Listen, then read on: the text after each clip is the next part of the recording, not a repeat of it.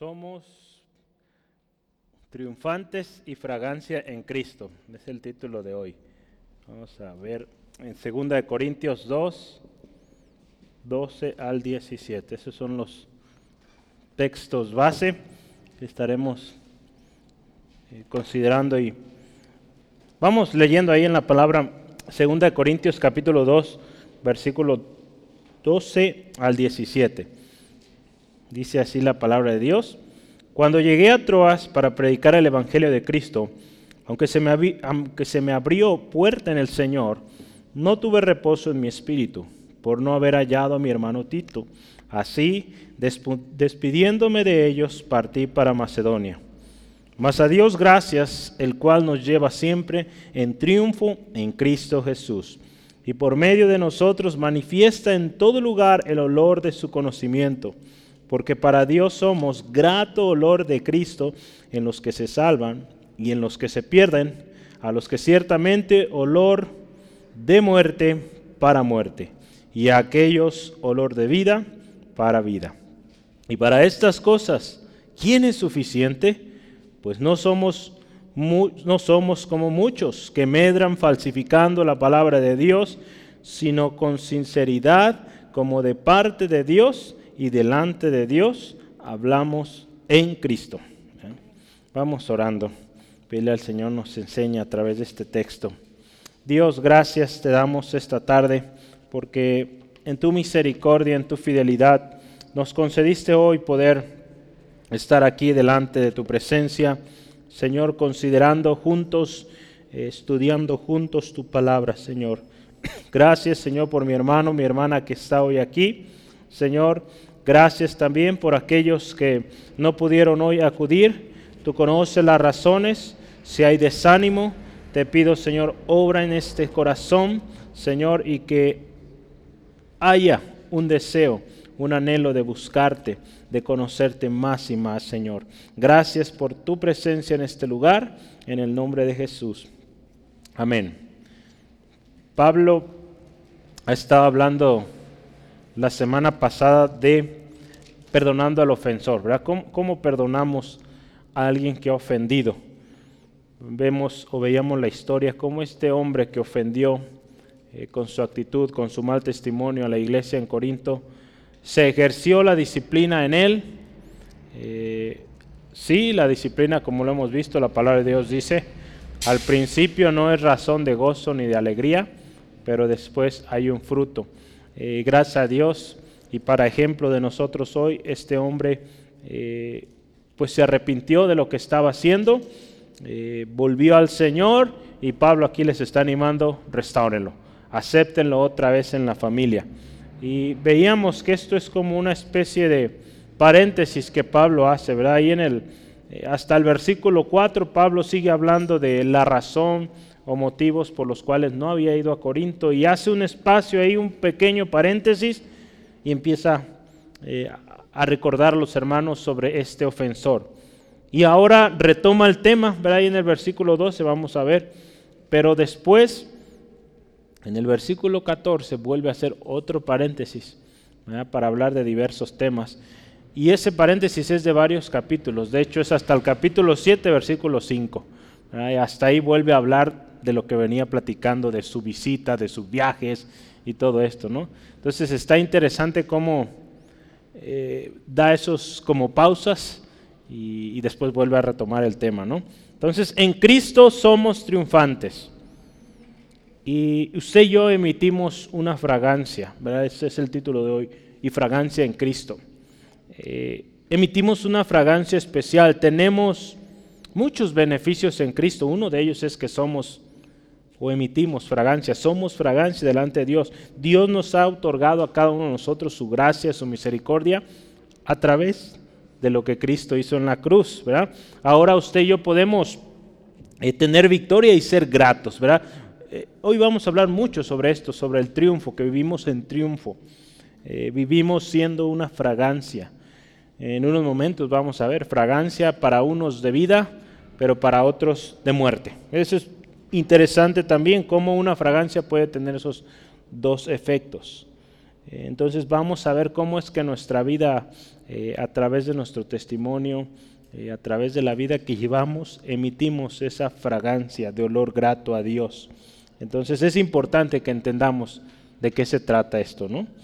Eh, entender que, que, cuando usted y yo estamos en Cristo, porque está aquí la palabra clave que, que va a estar usted escuchando mucho es en Cristo, o la frase clave, en Cristo. En Cristo es quien, o en quien usted y yo obtenemos triunfo, tenemos victoria. Sin Cristo, pues no. No somos nada, no vale la pena nada de lo que podamos hacer. Entonces, no se trata, eh, y hoy quiero que lo entienda al final, usted va a poder sacar una conclusión. No se trata de hablar de Cristo o hablar de acuerdo a Cristo. Se trata de hablar en Cristo. Está bien interesante. Si usted fija lo último, en el versículo último, el 17, dice, hablamos en Cristo.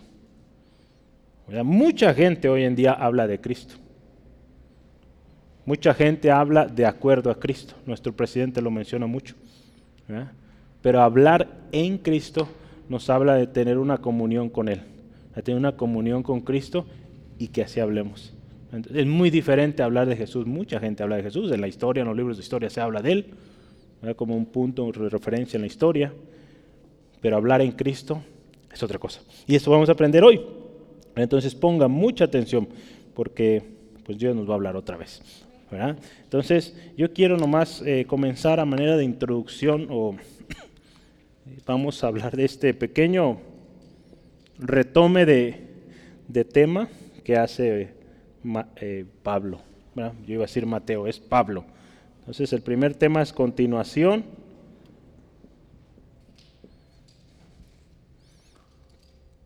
de la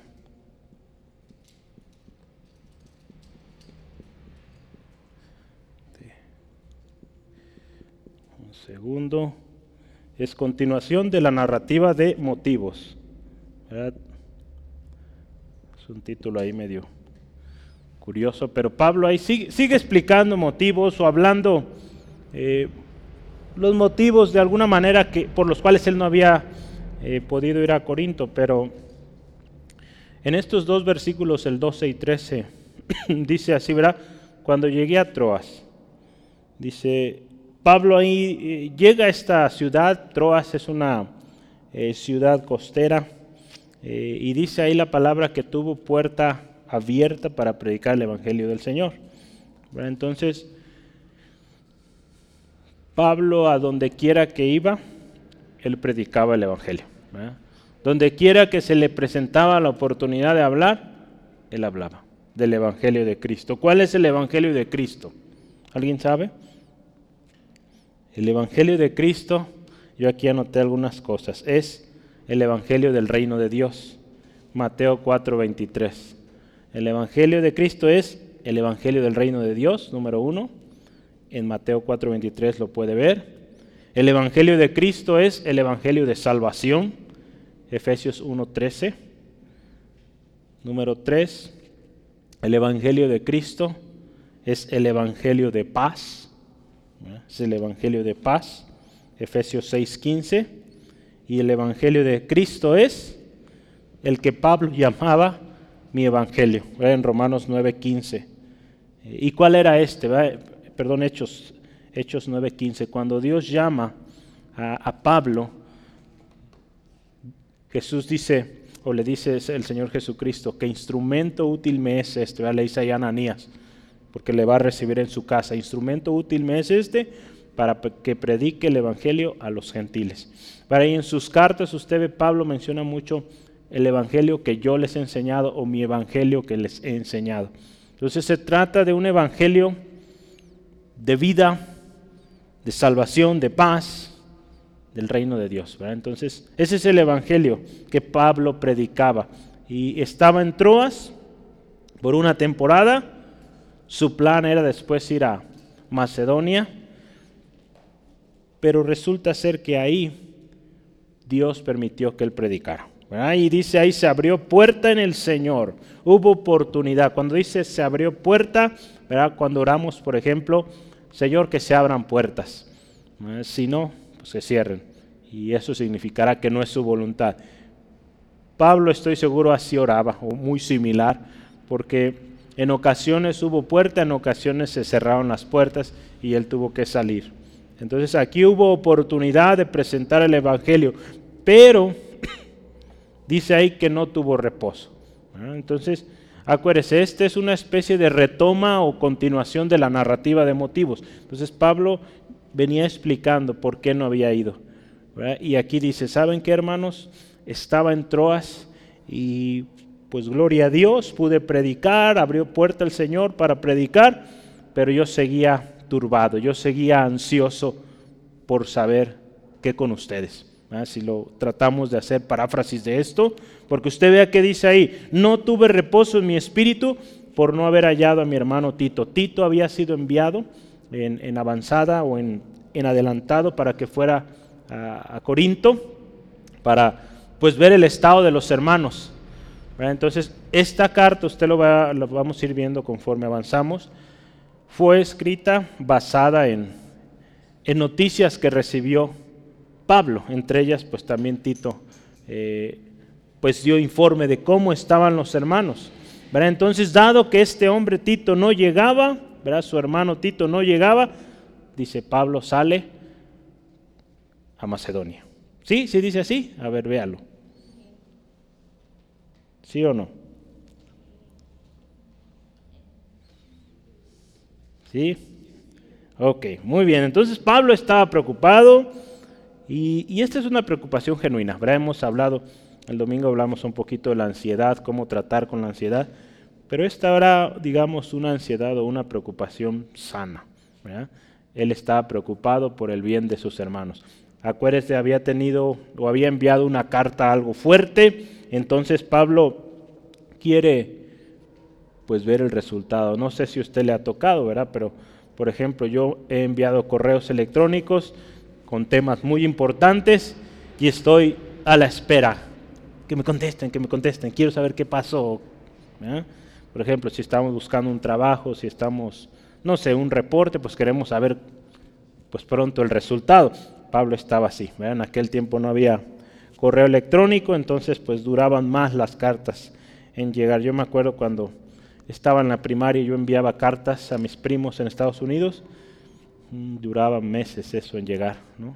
Entonces hasta se me olvidaba, ¿verdad? De que yo había mandado una carta y ya cuando regresaba la carta dije, uy, ya ni me acordaba qué puse, ¿verdad? Pero así era antes. Imagínense en este tiempo que no había ni aviones, ¿verdad? Ahorita pues el avión llega más rápido. Pero bueno, Pablo estaba preocupado. Gloria al Señor, usted ve, y esta carta describe que esa, esa reprensión que Pablo había dado, pues tuvo resultado, hubo fruto bueno. Entonces, gloria a Dios, produjo buen fruto y pues hoy usted y yo leemos estas historias y nos bendicen. Esta preocupación que Pablo tenía era genuina, era para bien. Su anhelo era que los corintios estuvieran bien. Y, Pablo quería saber para a partir de esa información poder pues escribir otra carta ya fuera pues animándolos a seguir adelante como lo es o quizá pues otra reprensión o decirles ya voy porque veo que está crítica la cosa, ¿no? Entonces, cuando enseñamos usted y yo a otros, tenemos que tener este firme amor o convicción de que nuestro mensaje sea recibido correctamente.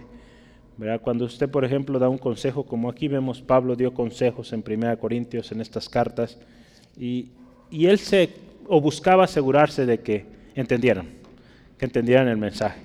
Entonces, ¿qué, podemos aprender de estos dos versículos que aparentemente decimos, pues, bueno, nomás está contando un par de cosas?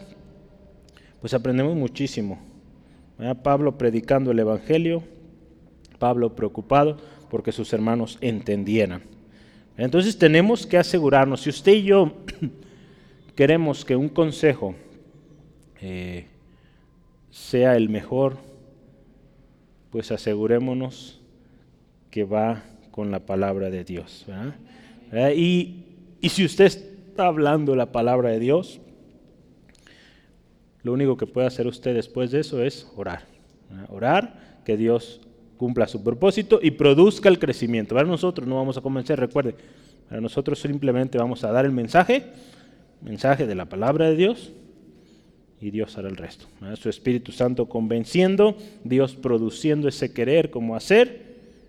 Ahí está. ¿Sale? Nosotros, nuestro trabajo es presentar la palabra. El otro día yo le platicaba al hermano Rogelio y le decía, hermano, pues cuando empecé a pastorear, Dios me dijo algo muy sencillo, ocúpate en la palabra.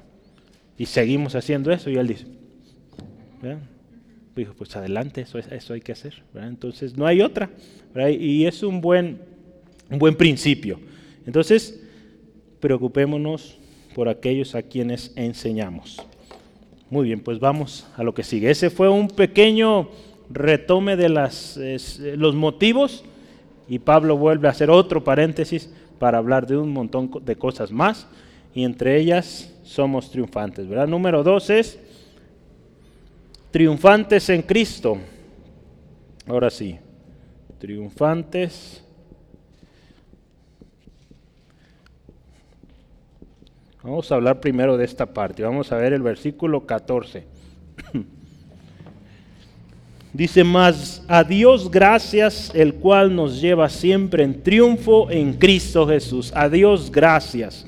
El apóstol, le voy a leer esto, porrumpe en una acción de gracias que supone una de las que podría tomarse como un elogio propio, que sin embargo niega y humildemente reconoce que todas sus calificaciones para su trabajo y todo su éxito en él son para ser atribuidos a Dios. Vea este versículo, gracias a Dios, dice, el cual nos lleva siempre en triunfo en Cristo.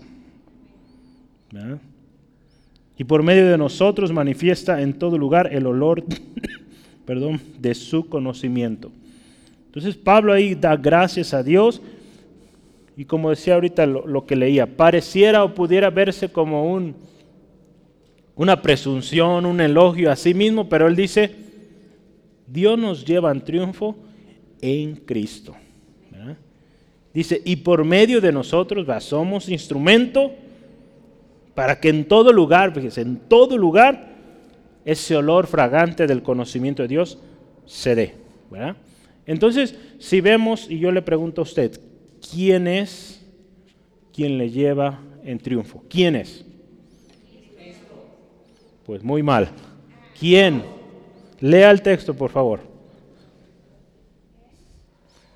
¿Quién le lleva en triunfo? Más a Dios gracias el cual nos lleva en triunfo. Entonces, ¿quién es? Dios, ¿sale? Sí, Cristo es Dios también, pero seamos claros, ¿verdad? Dios en Cristo, en Cristo, ¿sale? Ponga mucha atención, hermano, hermana, fíjese. Dios, Dios ha hecho tantas cosas en nosotros, y yo aquí anoté al menos siete cosas que produce Dios. Dice aquí, pero ya tenemos una, Dios nos lleva en triunfo, ¿verdad? Número uno ya, pero voy a listarle otras siete. Dios, número uno, sencillo, nos creó. ¿Sí? Dios nos creó. ¿Dónde dice eso? Ese se lo sabe usted de memoria. ¿Dónde? Génesis 1.1. Nos amó. ¿Dónde está ese? Juan 3.16. Nos predestinó.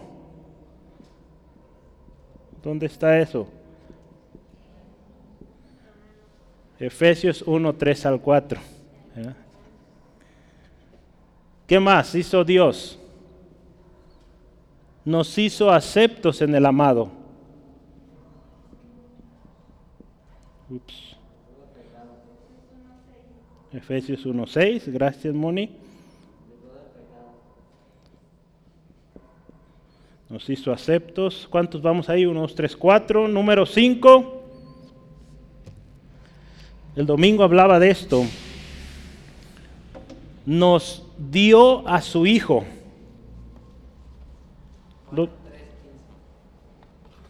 Braulio, revíselo primero. Nos dio a su hijo. Juan 17. Juan 17, versículos 9 al 26. Cuando Jesús está orando, por sus discípulos, él habla. No oro por el mundo, oro por los que me diste. véalo, lo puede ver ahí en su Biblia. 17 de Juan, versículos 9 al 26. El, 9 ahí le va, lo va a ver pronto. Pero varias veces Jesús dice así, los que me diste. Los que han de creer, los que han de venir después. Pero fuimos, hermano, hermano, usted y yo, dados a Jesús. ¿Cómo es eso? Imagínense qué, qué especial Dios que nos dio a su Hijo. Dijo, a ver, Lao Moni, ahí está, para Jesús, para que le sirvan. Joel, Gerardo, a Jesús. Cada uno de ustedes, no voy a listar todos porque si no acabo. Pero fíjese, qué, hermoso nuestro Dios. Entonces, ¿qué más? Dios nos tuvo misericordia. Nos tuvo misericordia. Jeremías 31.3. Ya no los anoté ahí. Ya. Pero si, si vamos bien, ¿cuántos lleva usted? Liz, ¿cuántos vamos? ¿Cuántos vamos?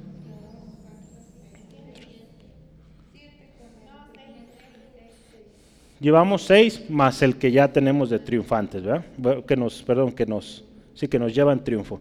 Entonces el último nos perdona, nos perdona. Efesios 4:32. Tome nota ahí. Efesios 4:32. Te voy a leer ese.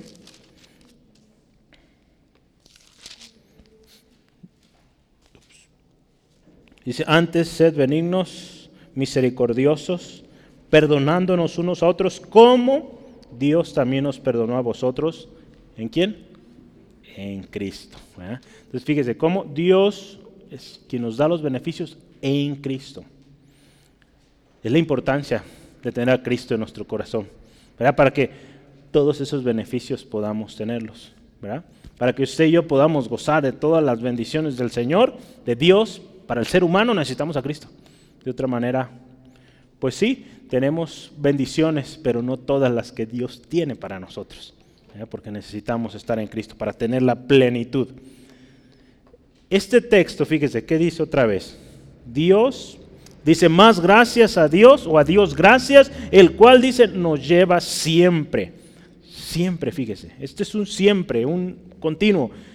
En la versión estándar dice así, siempre nos guía. En la versión King James dice siempre causante de nuestro triunfo, siempre, siempre causante. La palabra siempre, ¿qué significa? Todo el tiempo, siempre, siempre, siempre. Somos siempre sujetos de su gracia, de su misericordia. ¿Por qué? Por medio de Cristo o en Cristo. Entonces, eso nos debe llevar a vivir confiados de que pues Dios está en nosotros. No porque lo merezcamos, es en Cristo. E, e, eso debe ser razón de mucho gozo, satisfacción y de seguridad. Por eso estamos seguros de que somos salvos, porque en Cristo somos salvos. Gloria a Dios. La obra intercesora de Cristo Jesús sigue sigue siendo efectiva para que sigamos siendo aceptos en el amado. Él intercede por nosotros, dice la palabra. Entonces, en Cristo, ¿verdad? esta parte lo hemos visto mucho en los textos. En Cristo, en Cristo. Todo lo que usted y yo hacemos, lo hacemos en el nombre de Jesús. Oramos en el nombre de Jesús. Porque no hay otro nombre en el cual usted y yo podamos ser salvos, sino en el nombre de Jesucristo. Entonces, ahí está la clave. Este texto dice así, fíjese, escuche, en virtud de la unión a Cristo. Cuando dice en Cristo, habla de una virtud de unión con Cristo o unidos a Él. Estas palabras determinan la naturaleza del triunfo de la cual habla el apóstol. Fue el triunfo de un ministro cristiano al servicio de Cristo. Siempre Pablo, Pablo, apóstol de Jesucristo, Pablo, siervo de Jesucristo, Pablo, prisionero de Jesucristo, siempre, ¿verdad? En Cristo. Ahora vamos a anotar otras siete cosas que tenemos en Cristo. En Cristo, vamos a empezar. En, en Cristo tenemos redención. Efesios 1.7 En Cristo somos justificados.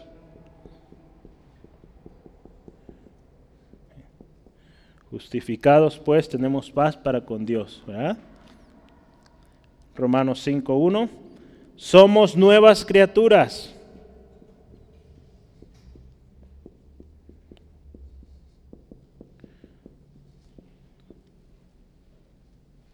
Segunda de Corintios 5, 17. En Cristo, número 4, somos bendecidos.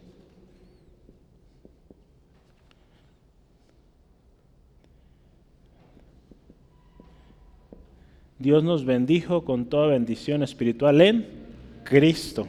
Efesios 1, 3. ¿Qué más? En Cristo tenemos herencia.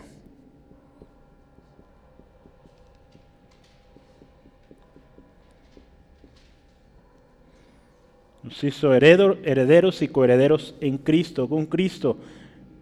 Romanos 8, 17. ¿Cuántos lleva? ¿Cinco? Ah, me faltó uno aquí. En Cristo todo lo podemos. ¿Qué texto es? Filip, ¿Mande? Filipenses 4:13, ¿sí? Y último, en Cristo somos más que vencedores.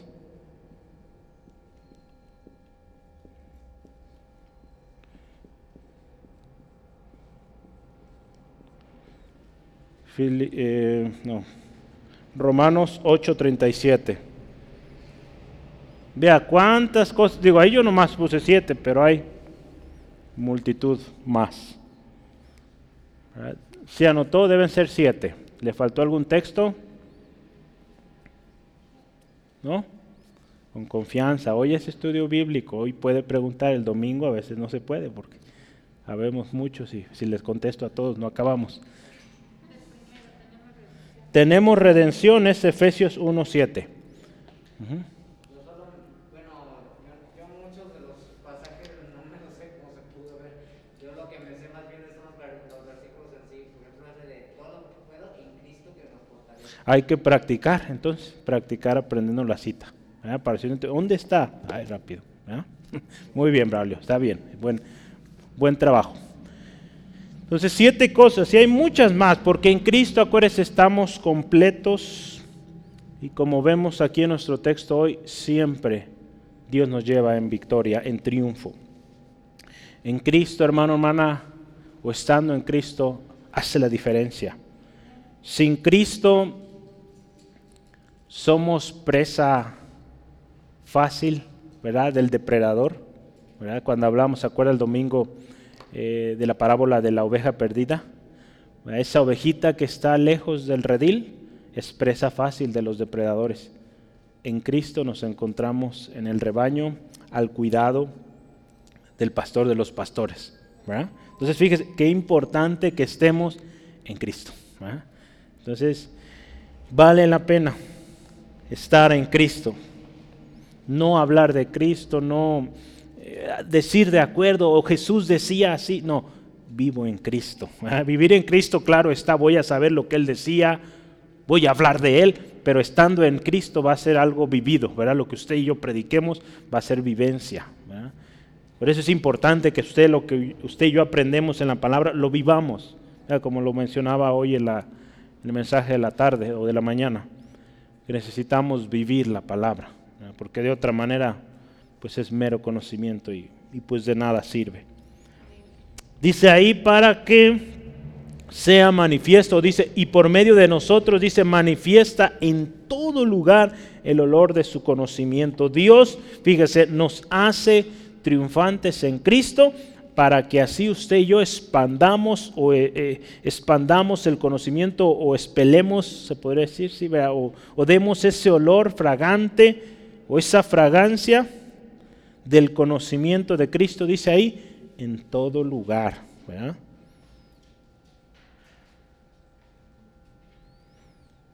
Eh, la misión de Pablo era esta, él la tenía clara, que Cristo fuera dado a conocer.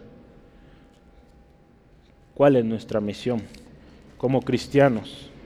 ¿Cuál es nuestra misión, hermano, hermana? Ya no sabemos de memoria ese texto ahí en Mateo, Marcos también. ¿Cuál es nuestra meta? ¿Cuál es nuestra misión? Vea, Pablo lo dice ahí en Romanos 15, 19, véalo. Romanos 15, 19. Con potencia de señales, ¿sí? 15, 19, sí. Con potencia de señales y prodigios en el poder del Espíritu de Dios, de manera que desde Jerusalén y por los alrededores hasta Ilírico, todo lo he llenado del Evangelio de Cristo. Todo cristiano este, digo, ahí Pablo lo está explicando cómo él ha trabajado en esta misión, pero es eso, predicar a Cristo, el Evangelio de Cristo. que ya vayamos hace unos minutos. ¿Cuál es el Evangelio de Cristo? El Evangelio de salvación, de paz, de vida, de gracia, de perdón, de arrepentimiento, porque esto también va incluido. Pablo decía ahí en Filipenses 1:21, para mí el vivir es Cristo. A lo que vivo, vamos viéndolo súper rápido estoy seguro. Filipenses 1:21. Dice así la palabra del Señor, porque para mí el vivir es Cristo y el morir es ganancia. Este texto. Entonces, para Pablo, la esencia, su misión era presentar a Cristo. La victoria que Dios nos ha dado, estamos hablando hoy, somos triunfantes en Cristo. Ese triunfo, hermanos, hermanas, para que vivamos en Cristo. Y no es para que vivamos de manera pasiva, sino activos en la proclamación del Evangelio de Cristo. ¿Verdad? Donde quiera que vamos necesitamos proclamar este Evangelio porque para eso estamos. ¿verdad? Esa es nuestra misión. El olor de su conocimiento, ¿verdad? esto que habla ahí, el olor de su conocimiento nos habla de expeler influencia, reconocimiento, que otros puedan percibir algo distinto en nosotros, puedan ver que conocemos a Cristo como nuestro Salvador y que hemos sido reconciliados con nuestro Padre Celestial. ¿Qué es conocer a Cristo? ¿Qué es conocer a Dios? Mucha gente tú le dices, ¿conoces a Dios? ¿Conoces a Jesús? Va a decir que sí, pero ¿qué es conocer realmente a Cristo? Yo anoté algunas cosas. Conocer a Cristo es vivir en testimonio, Conocer a Cristo es reconocerle. Conocer a Cristo es pues obedecer su palabra y seguir su ejemplo, ¿verdad? Hay muchas cosas, ¿verdad? Con esto, eh, cuando usted vive en testimonio, cuando usted reconoce a Dios en sus planes, en sus caminos, cuando usted obedece lo que Dios dice en su palabra, cuando usted y yo seguimos el ejemplo de Jesucristo, con eso estamos llevando ese olor del conocimiento de Dios, del conocimiento de Jesús. Con eso habremos logrado lo que Dios quiere que nosotros hagamos por medio de Cristo. Entonces, fíjese, qué, qué importante es esto. Gloria al Señor. Somos triunfantes en Cristo.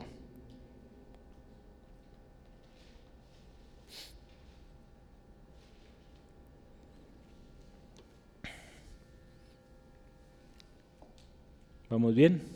¿Sí? Gloria a Dios. Yo aquí repetí el título. Ahorita estaba viendo mis notas, pues ¿cómo que voy a volver a decir lo mismo? Pero no. El siguiente es... El título era Somos triunfantes, pero está bien ahí, eh, triunfantes en Cristo. El siguiente, número tres, es Somos fragancia en Cristo. Número tres. Somos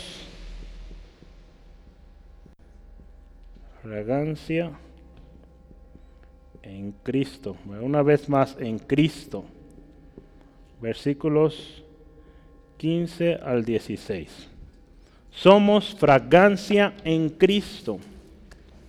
En los versículos 15 dice, porque para Dios dice, somos al labor de Cristo, en los que se salvan y en los que se pierden. Vamos a ver, somos, dice, para Dios somos grato olor, ¿verdad? Somos olor de Cristo.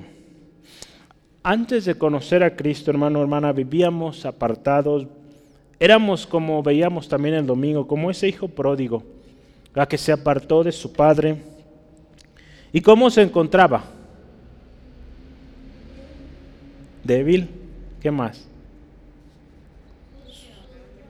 Sucio, ¿verdad? Muy bien. ¿verdad? Con hambre.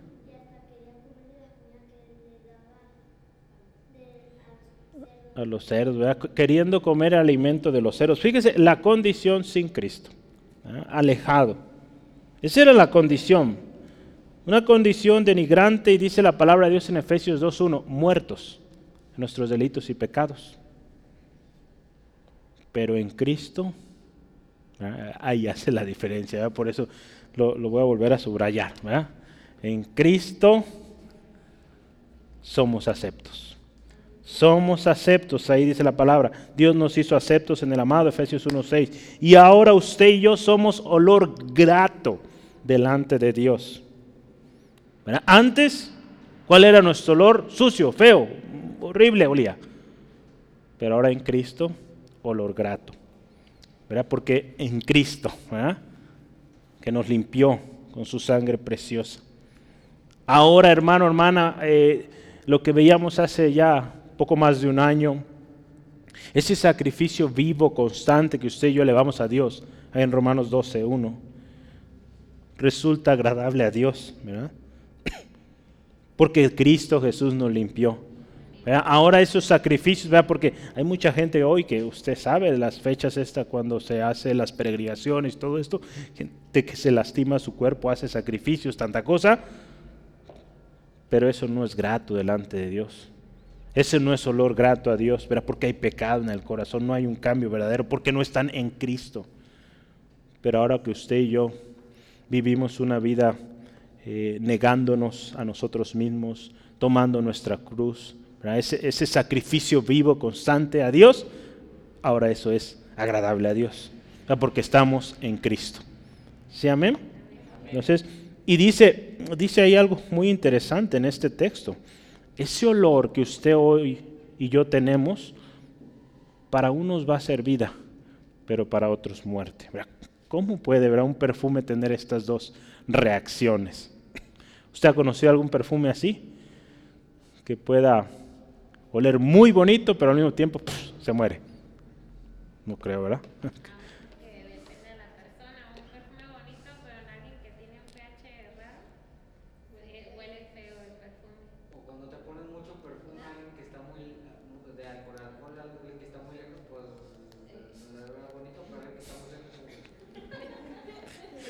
Si hay perfumes muy intensos, ¿verdad? muy bien, pues. Mire, este olor, el cual usted y yo tenemos en Cristo, ¿verdad? Porque estamos hablando en Cristo, esa fragancia que usted y yo tenemos en Cristo, pues también tiene un efecto similar, podríamos decir, a algunas fragancias hoy.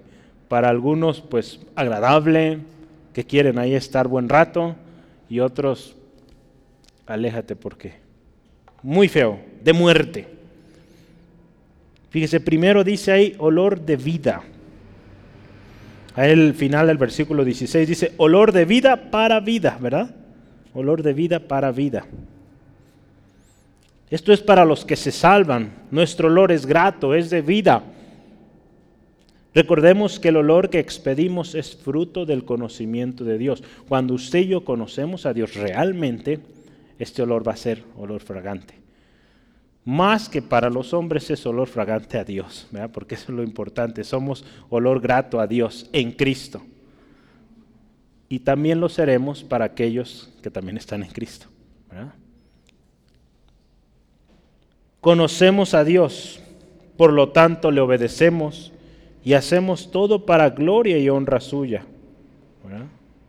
Nuestro olor fragante a Dios se da a través de nuestra obediencia a su palabra, nuestra alabanza, nuestra adoración y nuestro servicio a los demás en el cuerpo de Cristo. Es por eso que usted y yo cuando elevamos sacrificios, ya sea de alabanza, adoración, aun cuando apoyamos en los servicios, eh, en ministerios, nuestros diezmos, ofrendas, primicias, apoyo a misiones, todo eso son maneras en cómo usted y yo damos a Dios alabanza, reconocemos, y eso es olor, olor fragante al Señor. Le voy a leer este pequeño extracto de un libro. Dice, cuando las vestiduras de un hombre, escuche esto, cuando las vestiduras de un hombre están perfumadas con mirra e incienso, él llena con la fragancia cada lugar donde entra. Cuando se pone este tipo de fragancias. Así que Pablo, donde quiera que iba, difundía esta fragancia del nombre de Cristo y eso era aceptable a Dios. Esa fragancia usted y yo no debemos dejar de tenerla. Que donde quiera que usted y yo vayamos, esa fragancia esté a todo lo que da, para que otros conozcan a Cristo a través de usted. Y, ese tipo de, fragancia es la que a Dios agrada. Un autor dice, somos medios de difusión del conocimiento de Cristo. Entonces usted y yo somos esos medios, esos canales que Dios usa para difundir esa fragancia del conocimiento de Dios, del conocimiento de Jesucristo. Y como ya lo decía, hay una diferencia en este olor. Para el que cree es un olor de vida. Para el que es salvo es un olor de vida, es poder de Dios. Pero al que no cree, al que está perdido, este olor, dice la palabra de Dios, es locura. Ahí en Romanos 1.18 Romanos 1.18, veámoslo juntos, dice así, porque la palabra de la cruz es locura a quienes? A los que se pierden.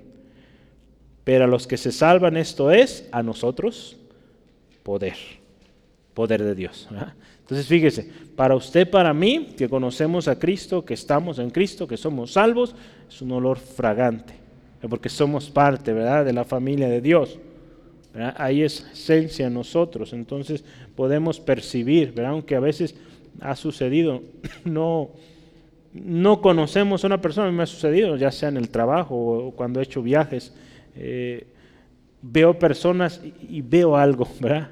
Es ese olor fragante, que después sé, pues es cristiano, ¿cómo no? Si hasta acá me llegaba el olor, ¿verdad? Pero buen olor, ¿verdad? Buen olor, ¿verdad? el olor de, esta fragancia al conocimiento de Dios. ¿verdad? Que ese sea el olor que expedimos. Salen otros olores. entonces, qué, hermoso, fíjese, cómo, cómo Dios ¿verdad? nos enseña a través de estas eh, palabras.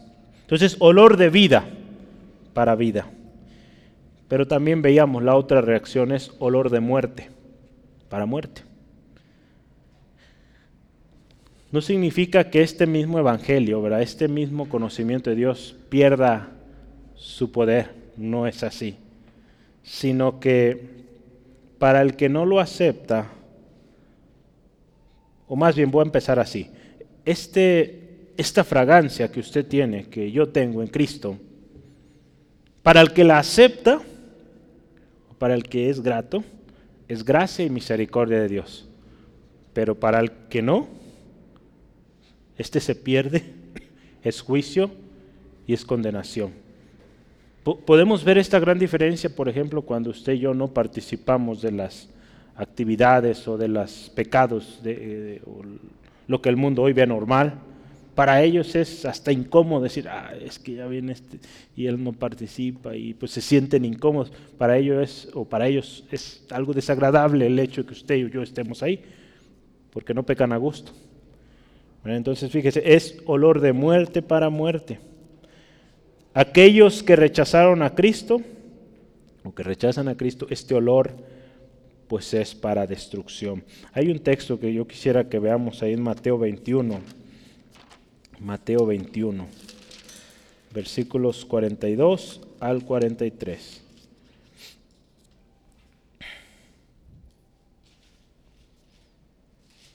es algo triste, pero los escribas, los fariseos, no tenían este olor. Y por tanto el olor de Cristo les causaba enojo, les causaba pues mucho mal. Véalo ahí, dice Jesús les dijo, nunca leíste en las escrituras la piedra que desecharon los edificadores ha venido a ser cabeza del ángulo. El Señor ha hecho esto y es, y, os es, o, y es cosa maravillosa a nuestros ojos.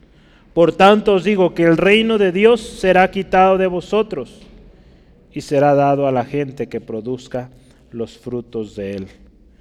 Y el que cayere sobre esta piedra será quebrantado, y sobre quien ella cayere le desmenuzará.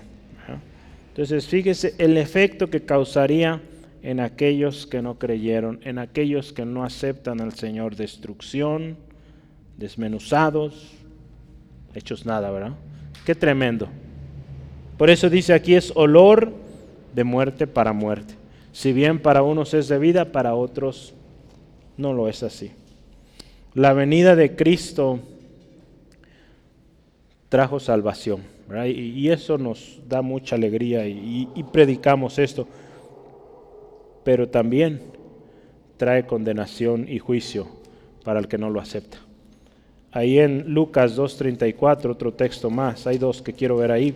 Lucas 2.34 dice la palabra de Dios así.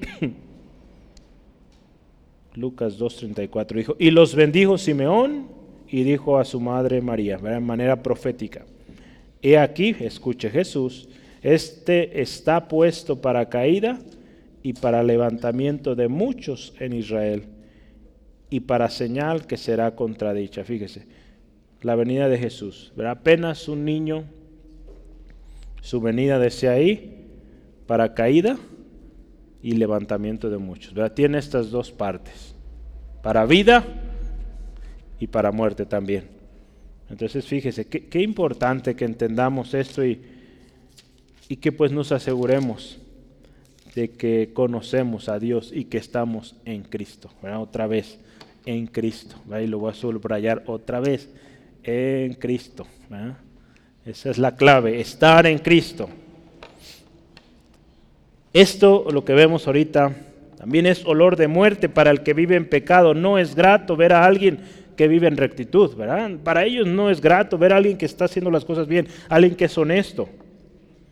Una ocasión una hermana fue a una institución de gobierno y, ella sintió tan feo escuchar cómo eh, el agente de gobierno le decía, mire, pues el trámite cuesta tanto y, en voz más baja le dice, pero si usted gusta, podemos eh, manejarlo de otra manera acá con nosotros. Esta hermana le dijo, no, yo voy a hacer las cosas como es, ¿dónde voy a pagar? Pero le va a salir más barato. Dígame dónde voy a pagar. Pues esta persona se enojó y sabe cuánto, dijo, pues vaya, es allá. ¿no? Fíjense qué tremendo. Ellos al ver que hay alguien honesto, alguien que quiere hacer las cosas rectamente, no sienten la comodidad, no se sienten a gusto, no les es grato. La luz del cristiano pues les causa molestia, aquel que permanece en tinieblas. Por eso la palabra de Dios también nos dice que no puede haber comunión. No puede haber comunión, la luz con las tinieblas. No hay compatibilidad.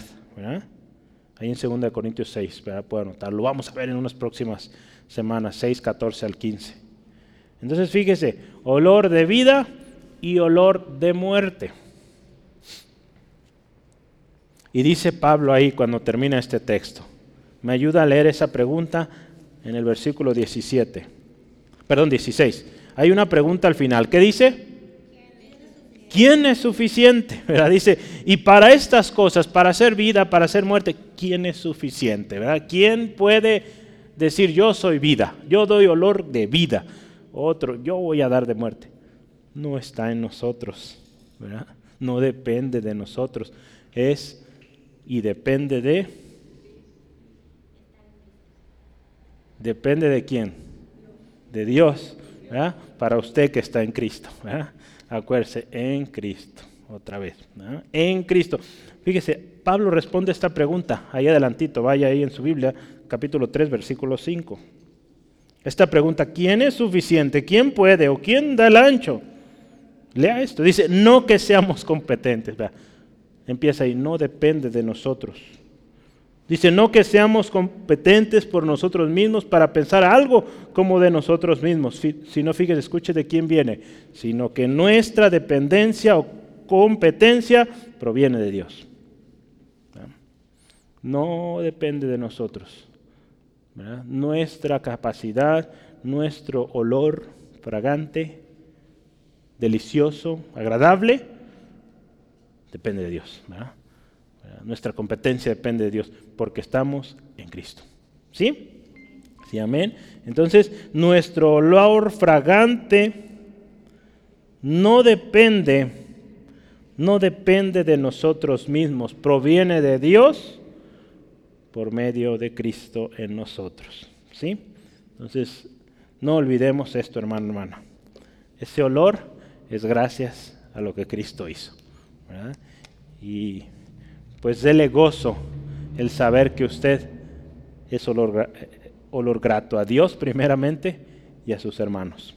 Número cuatro y último, hoy fueron cuatro. Hablamos en Cristo.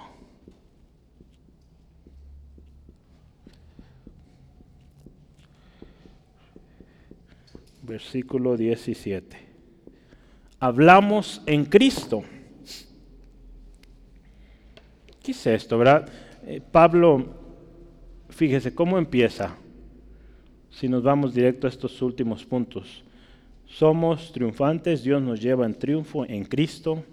Somos fragancia en Cristo. entonces Pablo está asegurando, hermanos, todos los atributos, todo lo bueno, digamos, o lo grandioso que lleguemos a ser, pues primeramente fue porque Dios lo concedió y porque estamos en Cristo, ¿verdad? No es que seamos competentes, es Dios, ¿verdad? Dios en nosotros. Y Pablo ahí fíjese, siempre Pablo, yo lo he dicho mucho esto, siempre Pablo aprovecha oportunidad para decir sobre los falsos. ¿verdad? ¿Qué dice ahí versículo 17? Dice, pues no somos como muchos que medran falsificando la palabra de Dios no somos como muchos. Ahí nos habla de que este problema de los falsos es y ha estado ahí siempre. Aún antes de que viniera Jesús, los falsos profetas que decían paz y no iba a haber paz, iba a haber castigo. Entonces, siempre ha habido hombres, mujeres buscando ganancias, buscando beneficios a costa de la palabra. Y qué tremendo juicio hay para ellos, para ellas. La Reina Valera dice que medran, ¿verdad? ¿Habían oído ese, ese, ese verbo. Medrar.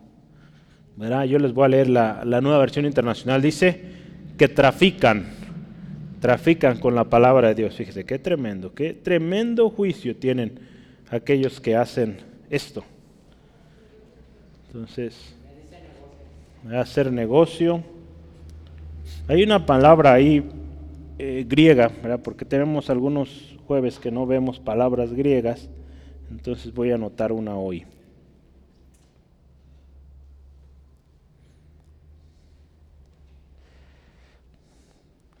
Un segundo, pi.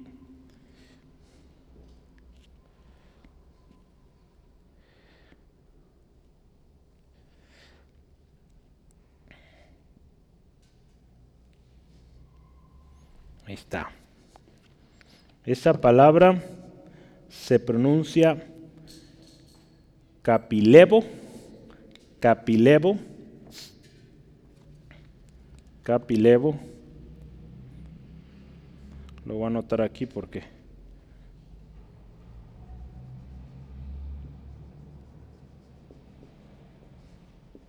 Capilevo, ¿verdad? ¿Qué es eso? Venta por el por menor, venta al menor, perdón, adulterar, falsificar. Es la palabra que se usa ahí. O falsificar. Nos habla de aquellos que pues usan la palabra de Dios de manera deshonesta. Eh, Pedro usa una palabra interesante eh, ahí en 1 Pedro 5, versículos 2 al 3, eh, que apacientan, o una versión dice pastorean. 1 Pedro 5, 2 al 3 dice, apacentad la grey del Dios que está en vosotros, cuidando de ella no por fuerza, sino voluntariamente. Y escuche, no por ganancia deshonesta, sino con ánimo pronto. ¿Verdad? Estos de los, de los que Pablo habla ahí, que no somos como ellos, son los que predican o aparentan apacentar o pastorear por ganancia, por ganancia deshonesta. Entonces, nuestro olor, volviendo al tema de fragancia, nuestro olor no es superficial. Estos que viven de esta manera, engañando, falsificando, traficando, su olor es superficial. Tarde o temprano sale a lucir lo corrompido que está su corazón. Y hoy en día, a lo largo de la historia ya lo hemos visto, cómo tarde o temprano sale a la luz y qué tremendo eh, daño causan o causa esto a la iglesia.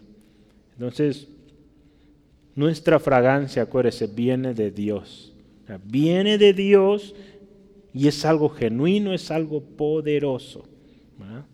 Dice Pablo, no somos como ellos que falsifican, que negocian con la palabra, sino dice con sinceridad. Nosotros predicamos con sinceridad. Una versión dice sin redundancia, sin cobrar, sin buscar un beneficio personal. Para que cuando usted y yo hablemos de Cristo, emitamos esta fragancia, no cobremos por eso. Ah, la palabra advierte y ahí nos dice, no debemos ser y no somos como ellos. Haciendo todo lo que usted y yo hagamos, todo lo hagamos, dice la palabra, en nombre del Señor, dando gracias a Dios Padre, por medio de Él. Ahí en Colosenses 3:17. Todo lo que hagamos sea para alabanza, para gloria de Dios. Efesios 1 lo dice muy bien. Todo para alabanza, gloria de Dios. Dice entonces,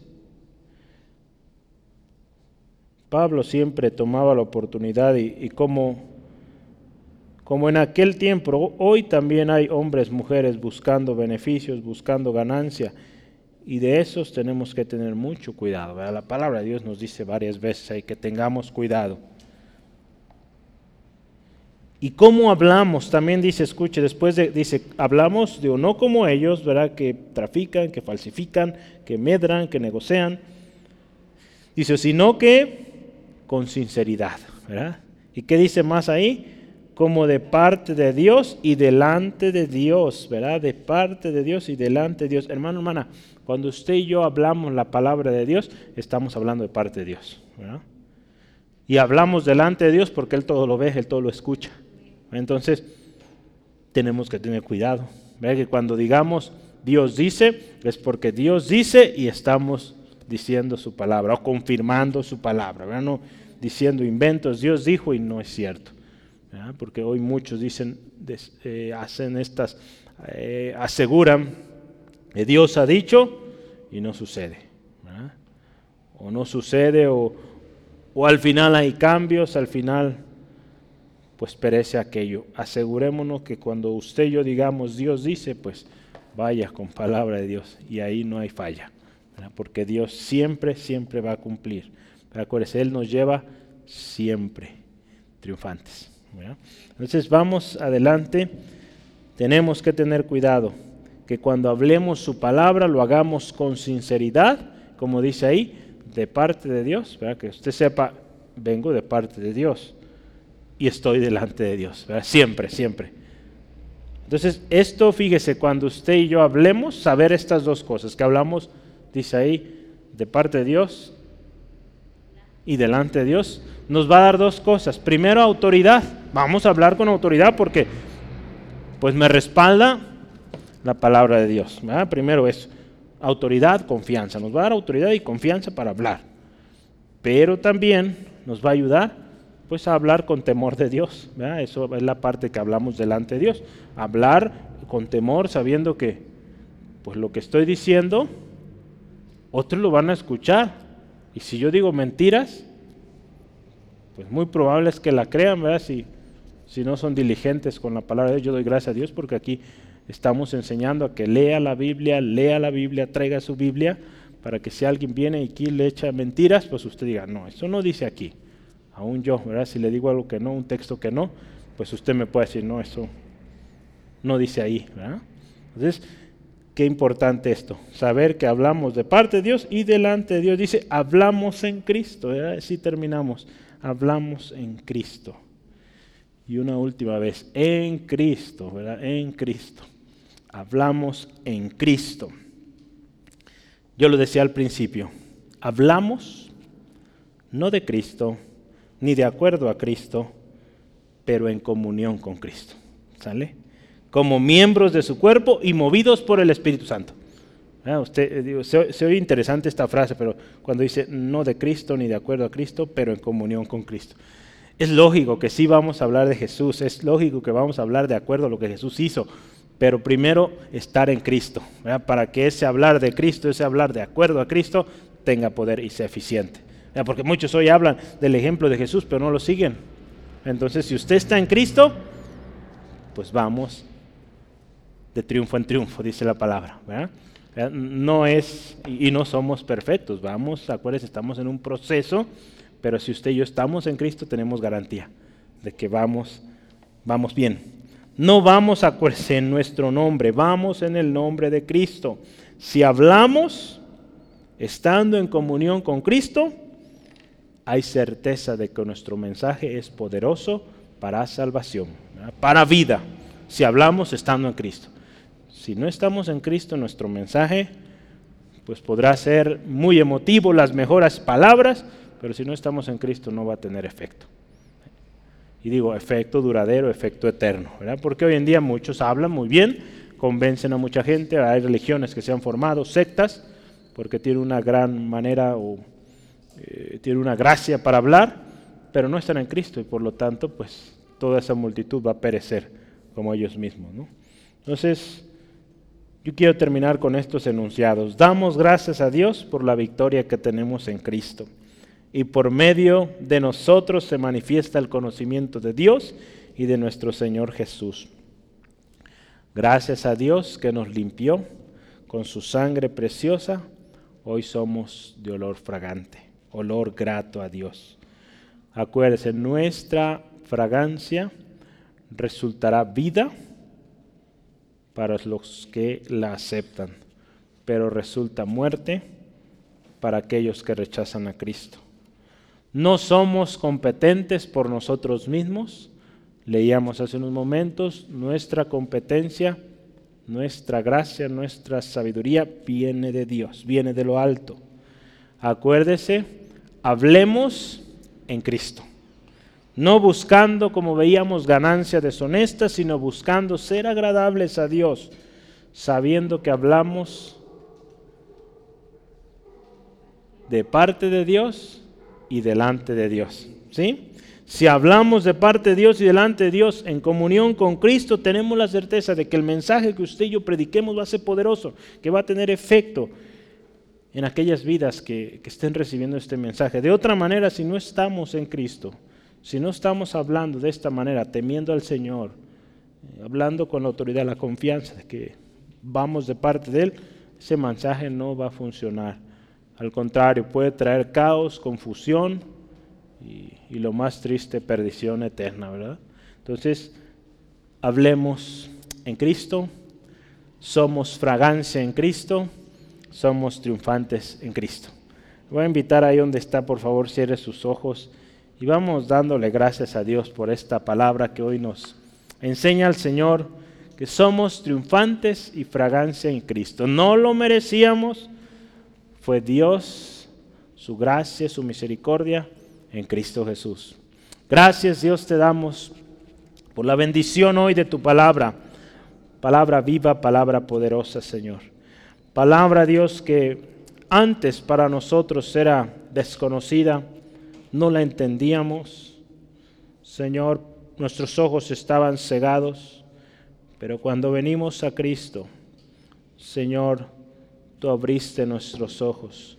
Señor, estando muertos en nuestros delitos y pecados, tú nos diste vida juntamente con nuestro Señor Jesucristo. Y al darnos vida, Señor, nos diste, Señor, una familia. Fuimos hechos hijos. Fuimos hechos, Señor, parte de la familia, la familia de Dios, la familia más preciosa, más especial que aún y a pesar de las circunstancias seguimos adelante, Señor, confiando en tu palabra, Señor. Gracias Dios, porque vamos en triunfo. El triunfo de nosotros viene de ti, oh Dios, gracias a lo que Cristo Jesús hizo. Esa fragancia, ese olor grato que emitimos es gracias a que estamos en Cristo. Señor, ayúdanos a seguir en victoria, a seguir siendo de olor fragante para ti, oh Dios, y olor de influencia para otros. Señor, pedimos Dios que tu gracia sea con nosotros, Señor. Y Señor, que en ningún momento demos lugar, Señor, al orgullo, a la vanagloria, a la búsqueda de ganancias deshonestas, Señor. Señor, porque de gracia recibimos, de gracia habremos de dar, Dios. Gracias te doy, Dios, por tu palabra hoy. Señor, te pido si hay alguien que hoy necesita reconciliarse, Señor. Si hay alguien que necesita acercarse a ti hoy, Señor. Señor, gracias porque tú no desprecias el corazón humilde. Señor, pedimos tu gracia sobre él, sobre ella, Señor. Tu fortaleza, Señor. Y Señor, que mi hermano, mi hermana pueda experimentar una vez más ese triunfo que tenemos cuando estamos en Cristo, cuando estamos viviendo en tu voluntad, Dios. Y ese olor que emita, Señor, sea de vida. Señor, ese olor que emita, Señor, sea un olor primeramente fragante a ti, Dios. Te damos gracias. Señor, te pido, bendice a mis hermanos en su camino, a su hogar, protégeles, líbrales de todo percance, que tu gracia preciosa, especial sea con cada uno. En el nombre de Jesús. Amén. Gloria a Dios.